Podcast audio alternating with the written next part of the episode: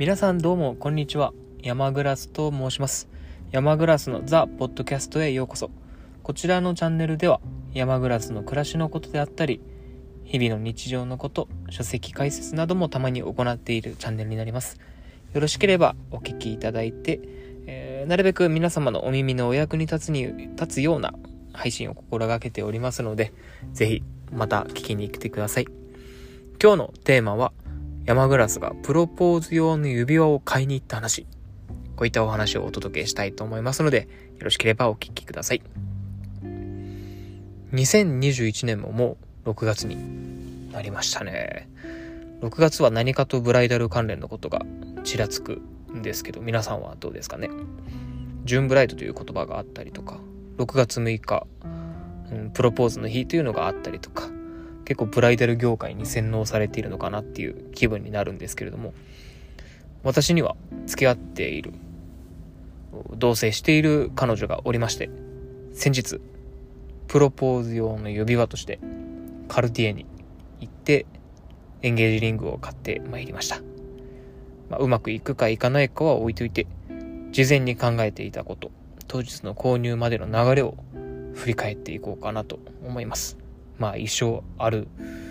一緒に一度しかないと思うので、まあしっかりと記録に残しておこうかなというところですね。まあプロポーズの指輪いるいらない問題からどうやって選んだか、購入した金額、価格帯、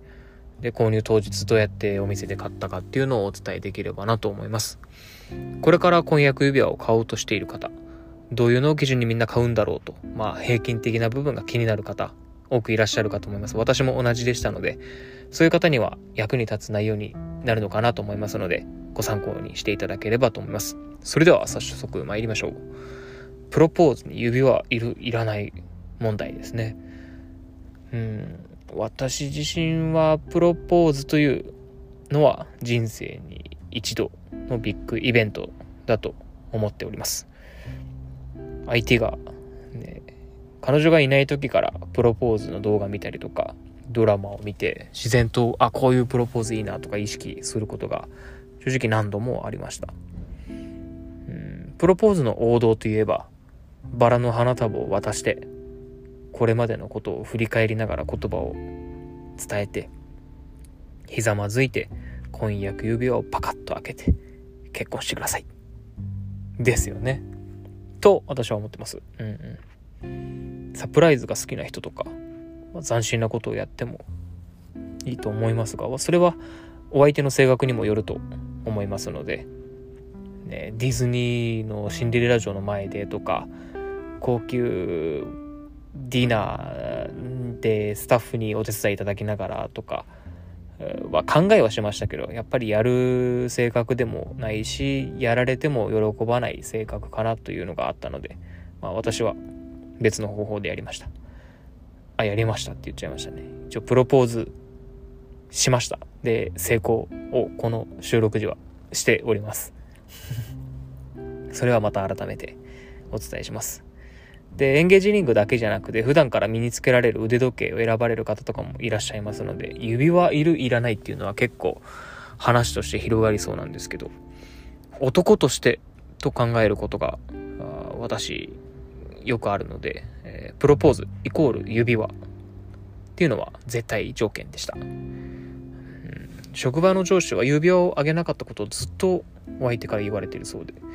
で、これからあげるのは今やが違いますし、家計が一緒になってからでは、どれだけ気持ちがあっても目いっぱいの金額を捧げるのは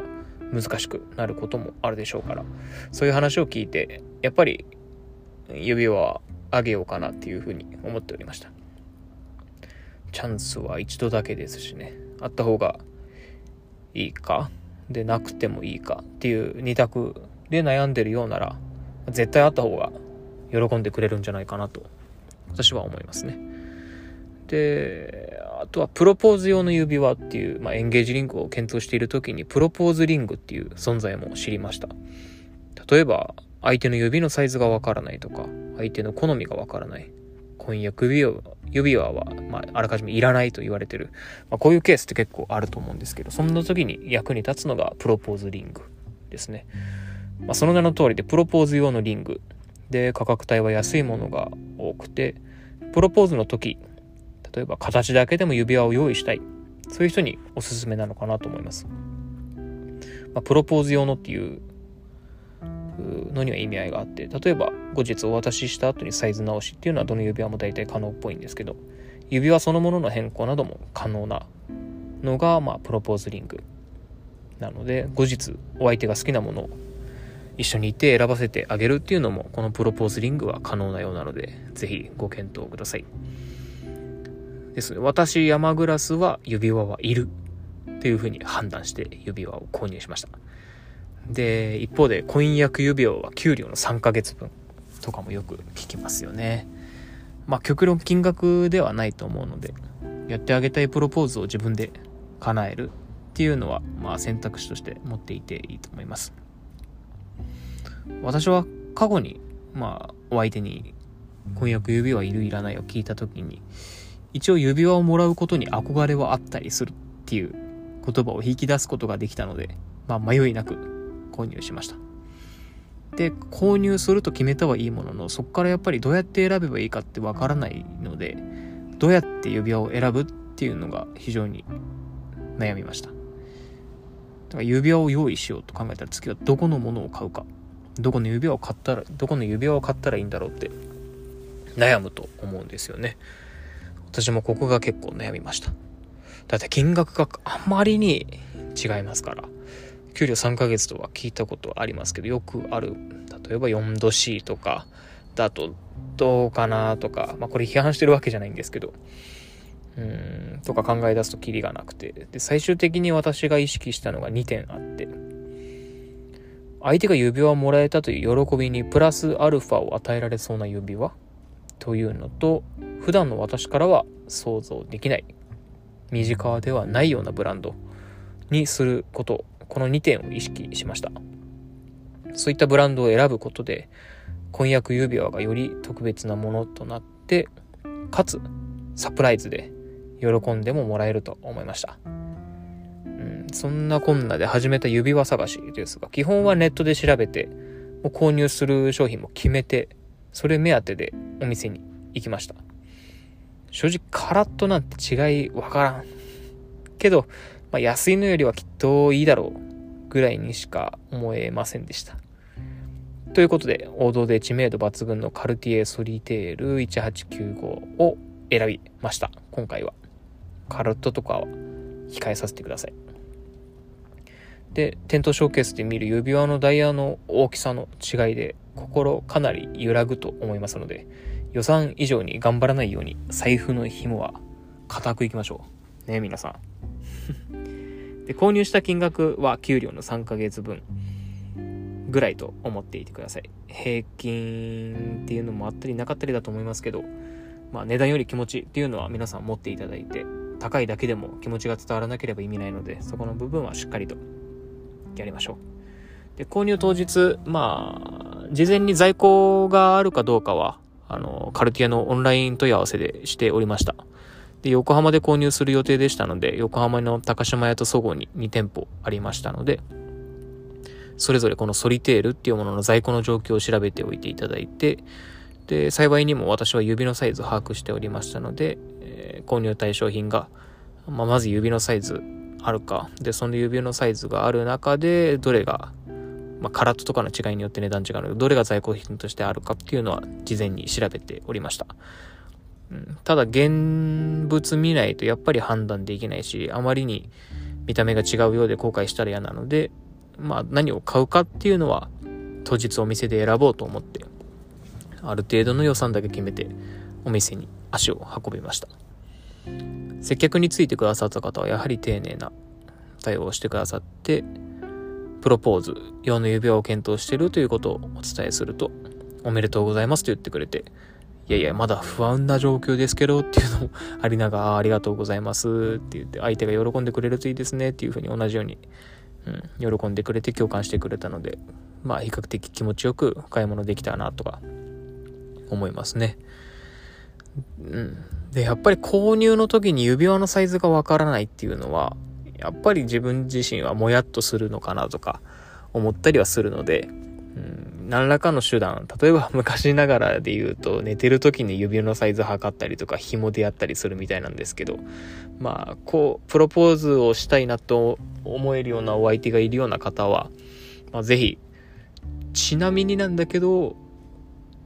指のサイズって何号？とか、もう聞いちゃっていいと思いますよね、私。聞けないような関係って何なのかなって私は正直思ったりはするんですけど、まあ、お付き合いの先にはゴールというものが見えた上でお付き合いしたいタイプなので、これまでお付き合いした方ももちろんそのつもりはあって、ただご縁がなかったということがあるので、やはり、例えばペアリングを準備するっていう時にも、ね、右手の薬指のサイズとかっていうのは知りたいところですし、やっぱり、ね、何らかの手段で把握しておくと、やっぱサプライズで指輪をもらったお相手も、サプライズの指輪がスポッと指に入ると、やっぱりそれだけで嬉しいと思いますし、うん、まあ、満足度も上がるのかなと思うので、手直しが必要になってしまうよりも、まあ、ある程度、目星がついてる、状態で攻めていった方がいいかなと思います。そんな状態で、えー、私はプロポーズを買いました。参考になりましたかねこれはあくまで私の記録としてもお話しさせていただいてますし、何か知りたいこととか、プロポーズ考えてる方は、今、現時点でお聞きいただければ結構お役に立てるのではないかなと思いますので、ぜひぜひコメントいただければと思いますので、今日は山グラスのプロポーズするため、婚約指輪を買いに行った話、お聞きいただきました。次回は、プロポーズをした山グラスから、また、この話をさせていただければと思いますので、やっぱり人生に一度しかないことなので、ちょっとだけお付き合いいただければと思いますので、またお聴きください。ありがとうございました。失礼します。